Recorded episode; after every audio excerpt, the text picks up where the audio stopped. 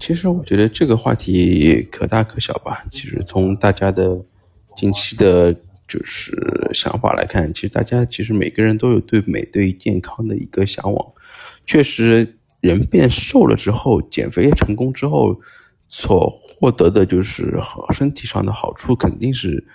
呃 利大于弊的，这个毫无疑问的。因为毕竟是人人都不想就是变成那种胖胖的样子，毕竟是给自己给别人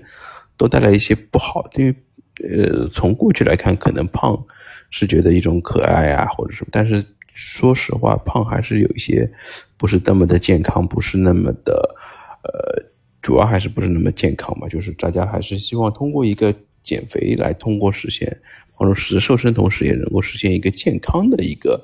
方式。所以说，一个健康的减肥方式是很重要的。其实我个人理解，其实。呃，减肥无非就是制造一个热量的缺口。每天如果是在输出的，呃，能量上面是大于补充的能量上面，它整体的一个消耗是，呃，有一个缺口的话，我觉得人在每天的，嗯，就是生活当中是可以自然而然的达到一个减肥的效果的。但我觉得，就是首先像一些很多那些。就是所谓的那些看似比较极端的减肥方式，我觉得确实是不是太合理的。包包括像哥本哈根啊，包括像，其实它更多的是这蛋白质的摄入，但是蛋白质摄入，呃，无非就是使人，呃，在这一段时间内真正的碳水补充是有一定减少的。但是，一旦你重新补充碳水之后，可能，呃，后续在不运动啊或者是什么综合起来看，就是。呃，会重新反弹的可能性还是比较大的，所以说这个无疑是给人就是这种就是减肥的反弹的这种感觉，这个无疑是对是不是很利有利的？嗯，我个人觉得其实每天的三顿可以照常吃，但是我觉得可以略微的尝试一些就是轻断食的一些方法，比如说每天只到。朝九晚六，因为我觉得从过去来看，其实每天早上吃晚饭，每天早上早饭到晚上的晚饭在四五点钟之后进行，其实现在看来是一个轻断食的一个策略，但是在过去来说，其实我很长一段时间家里的这个吃饭习惯一直都是四五点就开始吃晚饭，包括我长辈的这些习惯，其实都是这样的。但是从之后的工作来看，之后的各种各样就是生活来看，其实。大家慢慢的生活是往一个从就是夜生活这个方向的，又是这种夜宵的摄入，包括像一些晚饭比较晚的摄入，可能是对于减减肥的效果会不会特别有利？包括像就是那些甜食的摄入，我觉得是尤其是对于肥胖的增长是明显的一个推动作用吧。但是我觉得在。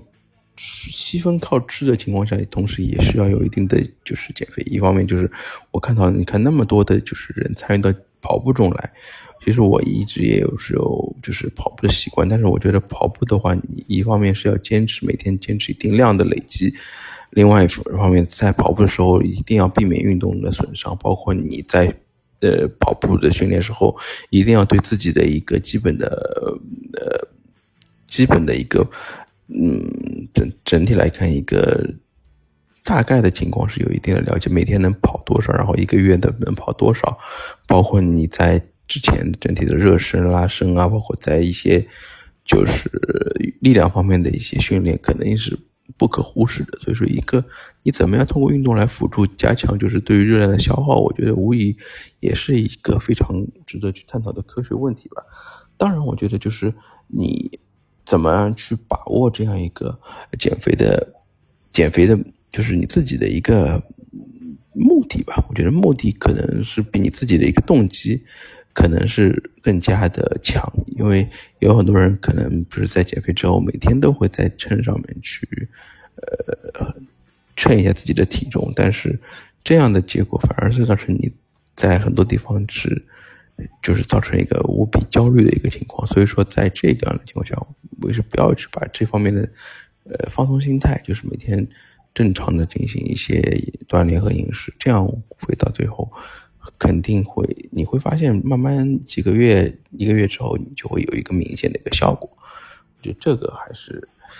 就是最终能够保持一个健康的一个心态吧。我觉得这无疑是我觉得要把就是减肥当成一个就是真正自己出于兴趣所发生的事情，而不是说只是为了出于一个结果结果的考虑，这样无疑是减肥也是并不快乐的。这也是我觉得是需要去快乐健康的减肥才是比较重要的一个方式。